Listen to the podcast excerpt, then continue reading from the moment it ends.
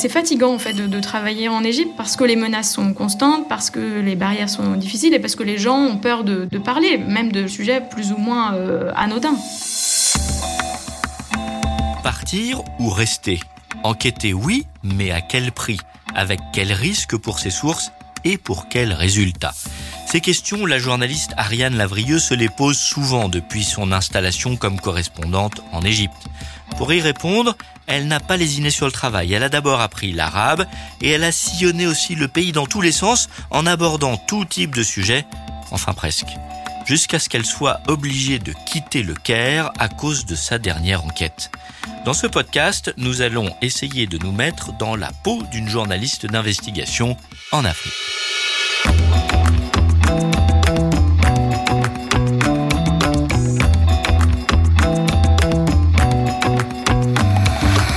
Ce podcast vous est proposé par Samsa Africa, qui accompagne celles et ceux qui racontent l'Afrique qui bouge. Un podcast produit avec le soutien d'Internews République démocratique du Congo.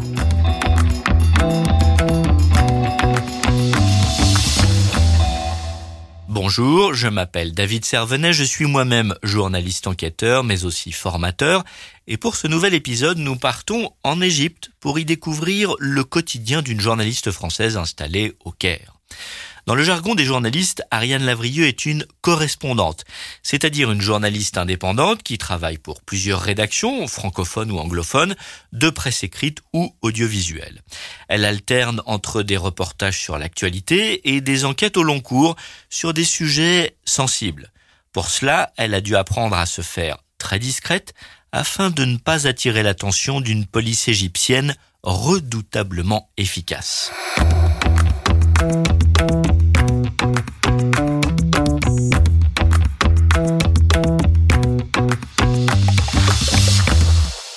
J'ai commencé ma carrière en 2011 euh, de journaliste à, Europe 1 et les premiers reportages, les premières interviews que j'ai dû faire, c'était euh, sur euh, la place Tahrir. Alors évidemment, j'étais pas sur la place Tahrir. J'étais jeune journaliste en alternance à la rédaction d'Europe 1. Mais donc on passait des coups de fil, on essayait de trouver des témoignages de gens, d'Égyptiens francophones qui étaient sur la place ou de Français qui étaient sur place. Ça a été mes premiers sujets et évidemment assez passionnants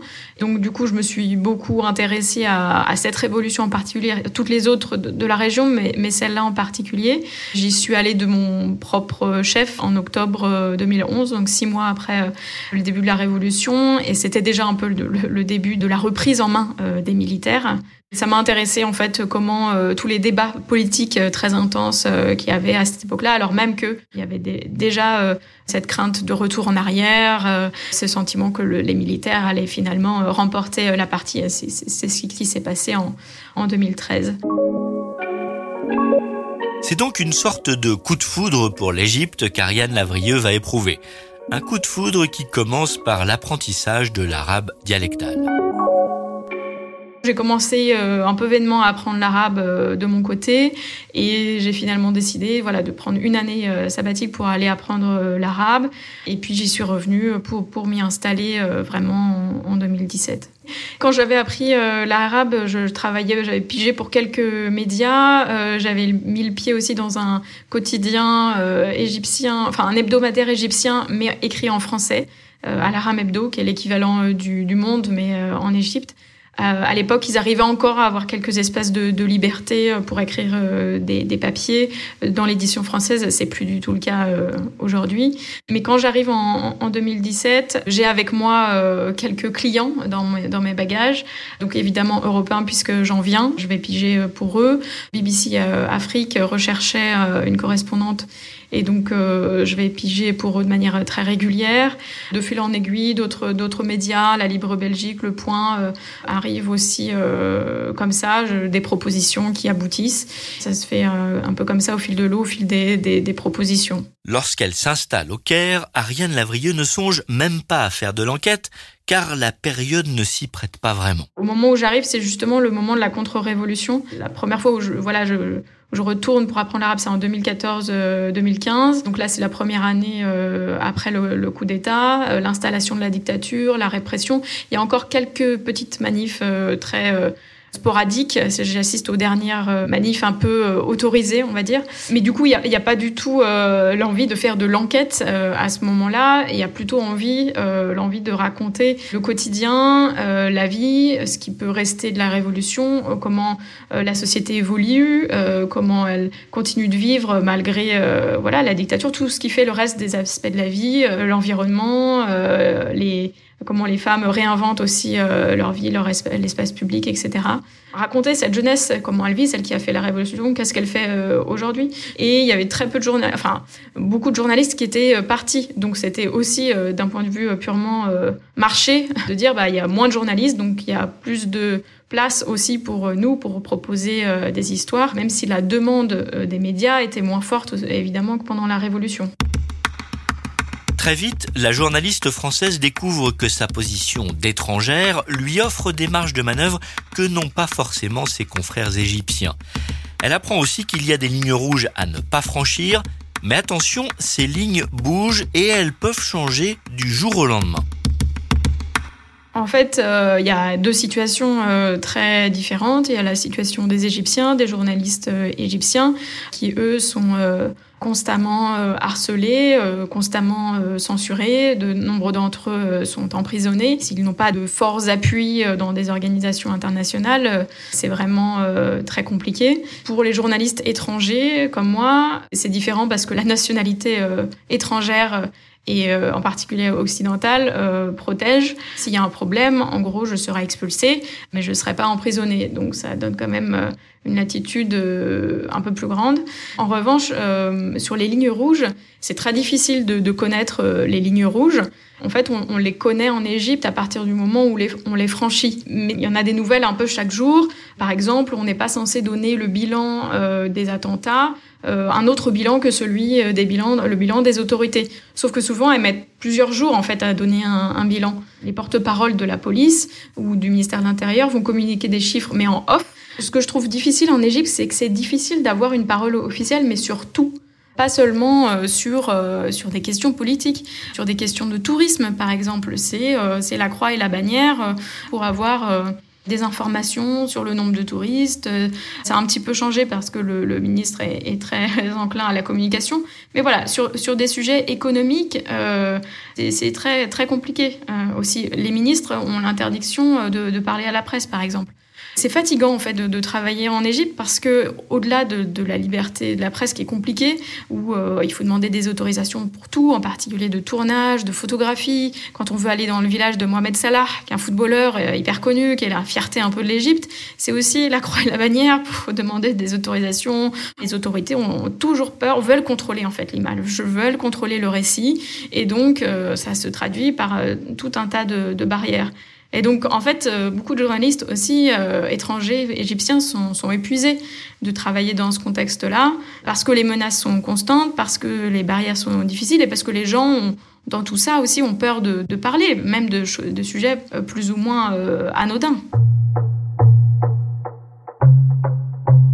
Opération Sirli. Retenez bien ce nom de code pour deux raisons au moins. D'abord parce que cette opération militaire menée par l'armée française en Égypte reviendra dans l'actualité, soyez-en sûrs, car elle cache une véritable affaire d'État. Ensuite parce que c'est Ariane Lavrieux qui a mené cette enquête en Égypte avec le collectif Disclose, un jeune média d'investigation. Cette enquête est importante à plusieurs niveaux. Déjà par les révélations euh, qu'elle apporte, donc euh, sur une opération euh, militaire française qui aide l'Égypte à mener des exécutions sommaires dans le désert, qui est complice de crimes au regard du droit international.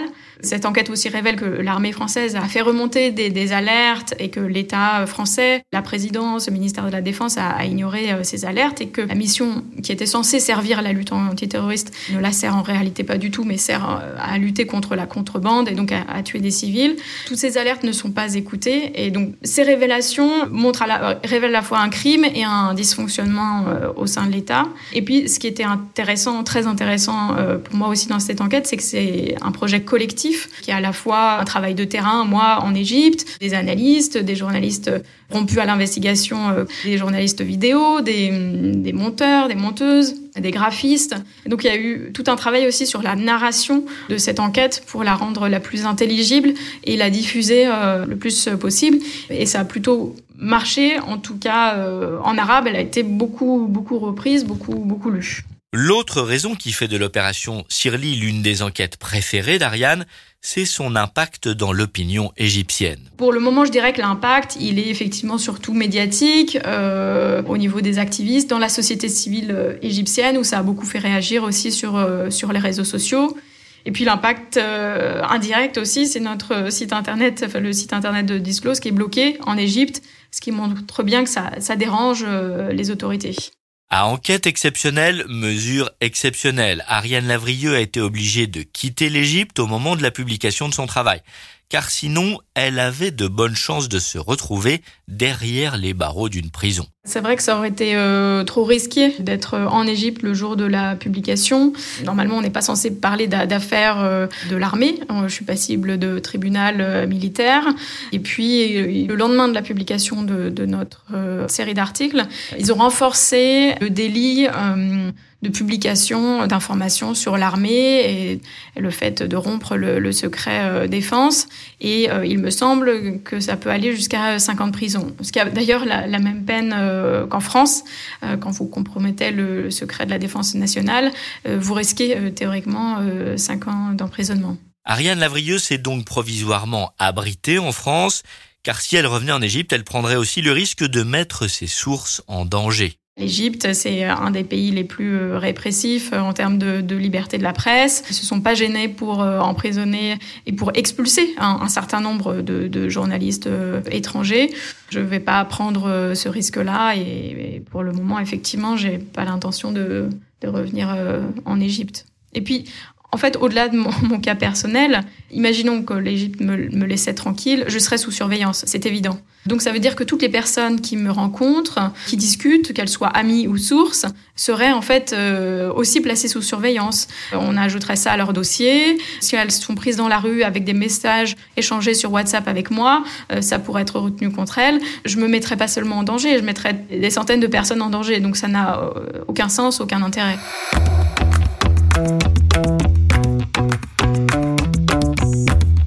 Dans la peau d'une journaliste d'investigation en Afrique. On sait en tant que journaliste qu'on est très susceptible d'être placé sous, sur écoute. D'ailleurs, des logiciels de surveillance euh, d'écoute téléphonique euh, sont fournis euh, en partie par la France. Hein, c'est ce que révèle notre, notre enquête aussi, nous rappelle notre enquête en tout cas. Tous les activistes, les journalistes ne, ne, voilà, ne passent pas par le téléphone, on a des applications cryptées, etc. Mon domicile a, été visité quelques fois par la police pour des visites qu'on le qualifiera voilà, de, de routine. Mais on a tous un dossier quand on fait une demande de permis de travail, puisque j'étais là-bas tout à fait légalement notre dossier passe par euh, les services de renseignement qui étudient euh, qui on est et donc ils ont un dossier en fait euh, sur nous. Moi, quand je suis allée chez des personnes euh, qui avaient été visées par le, les autorités, bah, j'avais très vite repéré que leur domicile était placé sous surveillance. J'avais pu être suivie un peu en sortant de, de chez elles. À l'époque, c'était pas du tout moi la personne d'intérêt, c'était la, la, personne que j'allais rencontrer. Euh, mais ça veut bien dire que j'aurais pu me retrouver dans, dans, dans la situation inverse.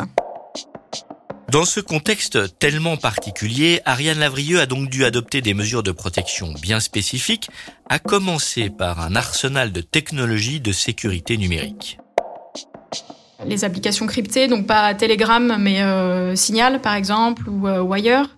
On utilisait aussi beaucoup euh, des fichiers cryptés, enfin des logiciels de pour crypter des documents, donc pour conserver des documents sur euh, son ordinateur. Mais si jamais notre ordinateur est, pris dans un raid de la police, bah, au moins ces documents ne seront pas euh, accessibles. Après, on utilisait aussi des, VPN ou Tor pour aller sur des sites, tout simplement déjà pour nos outils de travail, parce que de nombreux sites euh, sont bloqués. Après, on se mettait aussi en, en infraction parce que c'est une infraction euh, en Égypte d'utiliser un, VPN ou Tor. Donc voilà, c'est faut mesurer aussi euh, euh, les risques. c'est difficile. On essaye de faire le, le maximum pour trouver les bons endroits pour rencontrer des sources. Et puis des fois, bah, on peut tout simplement pas se rencontrer en fait parce que c'est trop c'est trop dangereux. Moi, j'ai dû renoncer à certains sujets parce que c'était trop difficile. On n'arrivait pas à se contacter on pouvait pas se voir. voilà, et la personne risquait trop en fait à me parler, même sous des applications cryptées, même, même, même, même. elles étaient dans des régions où elles étaient tellement sous surveillance que de toute façon, ça allait se savoir. Retenons bien cette leçon. Renoncer à une enquête, c'est aussi parfois faire le choix de protéger une source, et c'est certainement mieux ainsi. En tout cas, c'est le choix d'Ariane Lavrieux, une décision directement liée aux raisons qui l'ont poussée à devenir journaliste. Je dirais que c'est une forme de colère et de frustration qui m'a donné envie de, faire du journalisme. En tant que lectrice de, journaux ou en voyant simplement le journal télévisé à, la télé, je ressortais souvent énervée voir des, sujets très courts ou des hommes politiques euh, traités avec beaucoup de déférence, et des interviews un peu molles, euh, des articles dans le journal, je me souviens du Monde, avec des mots très compliqués, où j'avais l'impression qu'on qu'on m'excluait, qu'on excluait les, jeunes de, l'information. J'étais assez euh, assez énervée en fait du, du traitement euh, de l'actualité qu'on nous proposait. Et à un moment donné, euh, bah, les, émissions comme Arrêt sur image, ça suffisait pas à, calmer ma critique. Et je me suis dit que j'avais envie de rentrer là-dedans et de, de faire autre chose que ce que je voyais. Ariane Lavrieux a donc entrepris le parcours traditionnel des apprentis journalistes. Là, pour le coup, c'est assez classique. Euh, j'ai fait des études de, sciences politiques un master de, journalisme euh, donc euh, qui était proposé par l'école de, sciences politiques. Et puis j'ai fait une, école en alternance, l'école de l'ESJ Lille. Et donc pendant deux ans, j'étais à la radio Europe 1. C'était une époque où il y avait des tranches tous les matins d'enquête. C'était à 8h15, ça s'appelait Europe 1 va plus loin. J'ai pu soit participer à certaines d'entre elles, soit même en, proposer. C'est vraiment à la radio finalement que j'ai commencé à, à, faire ça. Pour progresser, Ariane Lavrieux a aussi lu pas mal de méthodes d'enquête. Oui, oui, oui, sur le terrain et puis en lisant aussi euh, d'autres journalistes d'investigation, en voyant comment ils travaillaient, euh, ce qu'ils avaient publié, euh, en lisant aussi des, manuels de, journalisme d'investigation. Je sais qu'il y a une personne qui est euh, qui est assez importante, qu'on étudie peut-être pas assez euh, dans les écoles en tout cas. Euh, Mark Lee Hunter, qui a créé un manuel pour l'investigation par hypothèse, qui m'a qui m'a bien aidé sur ma précédente enquête sur l'ONG SOS Chrétien d'Orient. Qui soutient le, le, régime de Bachar el-Assad en Syrie. Et ouais, c'est des, des méthodologies que j'ai piquées comme ça au fur et à mesure de lecture et puis, et puis sur le terrain en contact de confrères, de consoeurs. Comme beaucoup d'enquêteurs, Ariane s'est aussi inspirée de modèles, des hommes ou des femmes, des Français, mais aussi des Égyptiens, des anciens ou des contemporains. Je dirais que le premier journaliste, euh, c'est Benoît Colomba euh, à France Inter. Déjà en tant qu'auditrice, avec ses, reportages sur euh, Bolloré au Cameroun. Moi, ça m'avait frappé à quel point il avait réussi à mixer à la fois le, fond et la forme et à nous emmener dans une enquête et en fait un peu enquêter avec lui. entendre les témoignages et ça je trouvais ça assez voilà j'aurais beaucoup aimé effectivement continuer des reportages, euh, enfin des, enquêtes euh, en radio, mais c'est un, média aussi qui est complexe, qui est difficile pour ce format-là. Ensuite, je dirais qu'en Égypte, les, journalistes, euh, les meilleurs journalistes d'investigation, honnêtement, que j'ai rencontrés, c'est en Égypte. C'est Madame Asr, Lina Atala, la rédactrice en chef, qui sortent régulièrement des enquêtes extrêmement fouillée, extrêmement rigoureuse, un peu à, à l'anglo-saxonne. Chaque fait est un fait, il n'y a, pas, a pas beaucoup d'émotions, euh, mais euh, tout est vraiment précis et, euh, et raconté de manière à ce qu'on comprenne euh, euh, aussi bien ce qui se passe. Et d'ailleurs, ils ont tellement fait peur avec une de leurs dernières enquêtes sur le fils du président qui avait été muté en Russie, qu'ils ont été arrêtés quelques heures et grâce à la mobilisation internationale, ils ont pu être libérés mais effectivement, ils sont vraiment euh, dans, le viseur euh, du régime. Je dirais aussi en tant que mentor un peu plus, euh, disons comme référence, comme modèle pour moi comme horizon, on va dire, c'est une journaliste qui est morte aujourd'hui, qui s'appelle Nelly Bly, la pionnière du, journalisme d'investigation, dont on parle pas beaucoup en France. Mais pour elle, le journalisme d'investigation, ça naît d'une colère aussi, euh, d'une colère face à des euh, puissants euh, qui ne veulent pas écouter les plaintes des sans-voix, qui, qui étouffent tout un tas de faits, tout un tas de raisons, de lobbying, etc. Et donc, elle a porté notamment une enquête, enfin, elle a fait changer la situation des femmes internées dans un hôpital psychiatrique, des femmes qui étaient simplement internées parce qu'elles étaient femmes, en fait voilà, c'est un peu ma, référence, la référence euh, ultime en matière de, journalisme d'enquête. Si Ariane Lavrieux n'a pas fait de reportage en immersion comme son modèle de référence, l'américaine Nellie Bly, elle a su jouer de ce qu'elle est, une femme, jeune et parlant l'arabe. Ouais, je dirais que c'est un gros atout euh, parce qu'on n'est pas du tout pris au sérieux du coup, euh, on passe assez inaperçu, ne serait-ce que quand il y a des choses un petit peu tendues, des moments de tension, de manifestation, etc.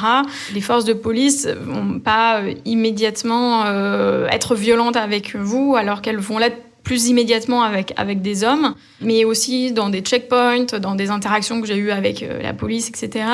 Il y a une marge de négociation qui est plus forte parce qu'on n'est pas dans une attitude viriliste, de rapport de force. Et du coup, je pense que ça peut faciliter des choses. Et puis, on est des femmes, donc on a accès euh, bah, aux femmes. Euh, les hommes aussi ont accès aux femmes. Hein, c'est pas non plus un pays euh, totalement euh, fermé, mais pour tout un tas euh, de questions, bah, c'est plus simple en fait d'être d'être une femme. Donc sans parler même d'enquête, simplement de, de, de, reportage un peu fouillé. Et oui, c'est mieux d'être c'est mieux d'être une femme. Et quand on est jeune, comme moi, je fais en plus assez jeune physiquement, en fait on on vous voit pas quoi. donc donc au départ, ça me permettait d'aller dans des villages, on se disait que c'était une amie d'un Égyptien qui était là un peu bizarrement en tourisme. On met un peu de temps à réaliser, ah merde, c'est une journaliste en fait. Je suis petite, j'ai pas de caméra, j'ai pas de, un gros attirail. Euh, euh, voilà, c'est, on, on se faufile quoi.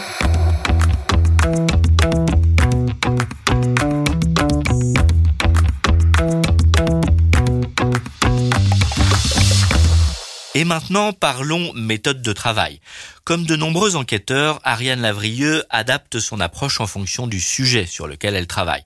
Mais au fil de ses expériences, elle a aussi adopté quelques réflexes pour guider ses recherches, comme ce principe de la méthode par hypothèse. Il n'y a pas de méthode euh, unique, mais je dirais quand même que cette histoire d'hypothèse, même si on, on part d'un document ou d'un témoignage, ça peut nous aider à un moment donné de la réflexion à cadrer un peu le flux de pensée, parce que toutes les enquêtes auxquelles j'ai participé, que ce, enfin auxquelles que j'ai lancé ou auxquelles j'ai participé, il y a toujours un moment donné où en fait on a l'impression d'être enseveli par les infos. Il faut rationaliser tout ça et l'idée d'avoir une question, qu'est-ce qu'on veut, qu'est-ce qu'on cherche, ça peut quand même euh, rationaliser et nous nous tirer un fil euh, jusqu'au bout et, et jusqu'à la révélation. En gros, c'est simple, il faut se dire, il faut répondre à une question. Donc, il faut d'abord poser une question. Pour prendre l'exemple de, la précédente enquête, c'était est-ce que l'association SOS Chrétien d'Orient finance des milices d'Assad et est-ce que elle finance euh, le régime euh, Bachar el-Assad? On avait fait toute une liste de courses, de choses à faire, à vérifier, de profils euh, Facebook, de profils Twitter, euh, à aller regarder, de documents à récolter. Euh, est-ce qu'ils soutiennent telle milice Est-ce qu'ils soutiennent telle ONG liée à Bachar el-Assad Est-ce qu'ils soutiennent telle autre ONG Est-ce qu'ils soutiennent l'Église Comme une, sorte de, liste, ouais, qu'on coche et on progresse comme ça, comme ça dans l'enquête. Et ça permet d'avoir, comme on a une question, on a une réponse qui est en oui ou en non ou peut-être ou en, moitié. Et donc, du coup, ça permet de faire un pitch très efficace aux gens qui vont acheter euh, votre enquête. Euh, donc, vous avez une question, vous avez une réponse, ça se résume en quelques mots. Et euh, voilà, c'est ça qui va faire le, le scoop, entre guillemets. Vous vous en doutez, si Internet est devenu aujourd'hui un outil majeur pour enquêter, cela ne peut se faire sans vérifier aussi les informations sur le terrain. Oui, je dirais que les, deux euh, vont complètement euh, ensemble. Les réseaux sociaux, c'est un terrain. Quand je suis allée en Égypte, dans la région euh, du désert occidental, pour aller collecter des témoignages, bah, c'est aussi un terrain. Et on a trouvé des témoignages de trafiquants, de contrebandiers, à la fois sur les réseaux sociaux, en tapant des mots-clés et en allant passer des heures dans des cafés voilà, dans des zones diverses et, voilà, diverses et variées pour récolter du, du, témoignage. Donc oui, pour moi, c'est deux terrains tout à fait, tout à fait complémentaires. L'un permet parfois de vérifier l'autre, parce qu'une personne, un témoignage en soi, ça ne suffit pas. Qu'est-ce qui garantit que la personne vous raconte des choses vraies? Euh, il faut qu'elle vous montre, une, par exemple, une personne qui vous parle d'un frère, d'un proche, comment le croire s'il n'a pas de photos, s'il n'a pas de profil sur Facebook, s'il n'a pas de... Voilà, bah, c'est des éléments aussi qui vont euh, étayer en fait son, témoignage.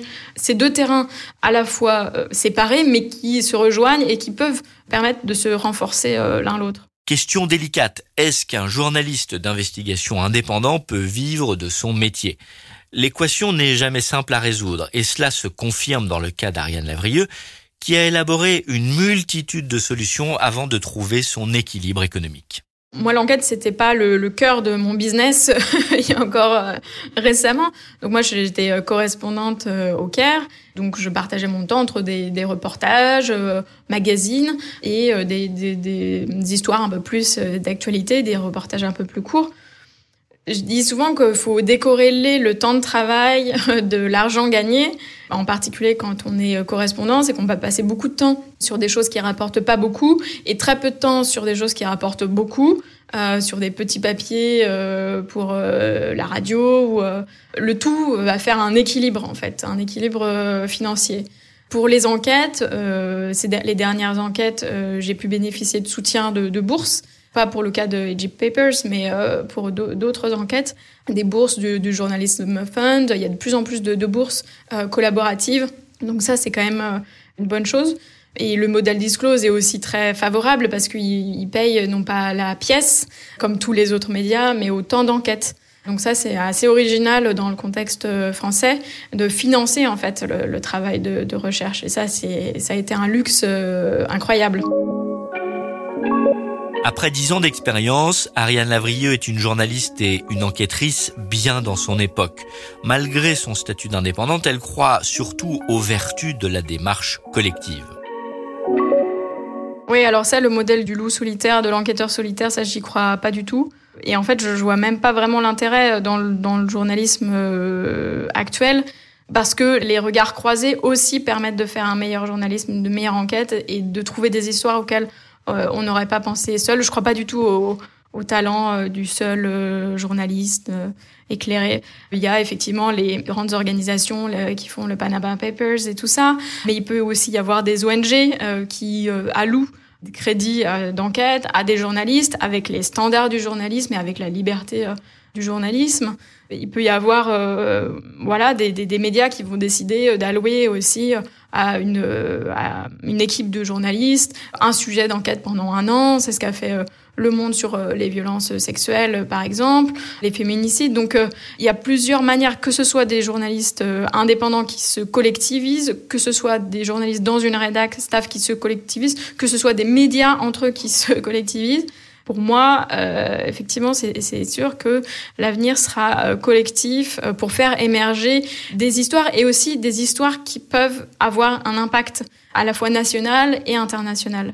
Enfin, dernier conseil qu'Ariane Lavrieux tient à adresser aux jeunes qui seraient tentés de suivre ses traces, soyez curieux et surtout, surtout, ne vous résignez pas. Il faut partir de ce qu'on connaît, mais aussi euh, d'histoires qui peuvent paraître simples, euh, de faits divers, euh, dans ce qu'on appelle des faits divers dans les journaux, mais qui en fait peuvent être des histoires euh, qui révèlent un système de corruption, d'impunité. pendant très longtemps, j'y reviens parce que j'y tiens, mais les questions des agressions sexuelles étaient traitées comme un fait divers et aujourd'hui de plus en plus comme un problème de système, d'incompétence policière, d'incompétence politique. Et voilà, c'est comme ça. Il faut réinterroger aussi des choses qui nous paraissent évidentes et se demander pourquoi. En fait, je pense que à la base du journalisme d'investigation, il y a quelqu'un qui se demande mais pourquoi ça se passe comme ça? Pourquoi c'est comme ça? Et pourquoi ça pourrait pas être autrement? Et qui a décidé que ça devrait être comme ça? Et voilà, on peut tirer des fils comme ça euh, pour tout. Après, euh, voilà, je dirais qu'il faut surtout pas euh, rentrer dans la résignation parce que beaucoup de journalistes vont vous dire, de rédaction vont vous dire Ah ouais, mais tu vas t'épuiser, oh là là, mais c'est un sujet qui, qui n'intéresse personne, euh, c'est pas concernant, euh, voilà. Donc vous allez retrouver beaucoup plus d'obstacles que de, félicitations alors qu'on a l'image du journalisme d'investigation qui est génial, qui crée du scoop, etc.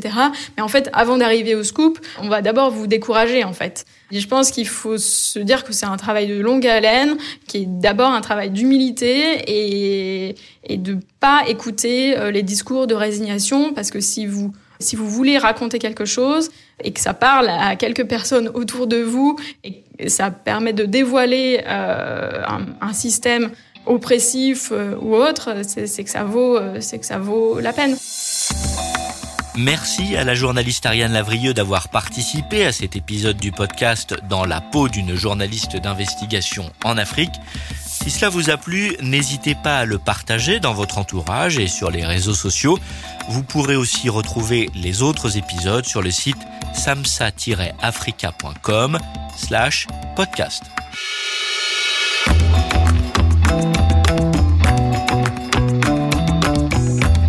dans la peau d'une journaliste d'investigation en Afrique. Un podcast en 10 épisodes proposé par Samsa Africa qui accompagne celles et ceux qui racontent l'Afrique qui bouge. Un podcast produit avec le soutien d'Internews République démocratique du Congo. Journaliste David Servenet, réalisation, habillage et mixage, Pierre et Mathieu Chaffanjon de Majora Prod. Production, Julien Lebotte et Philippe Couve. Tous les épisodes de ce podcast sont à retrouver sur samsa-africa.com/podcast.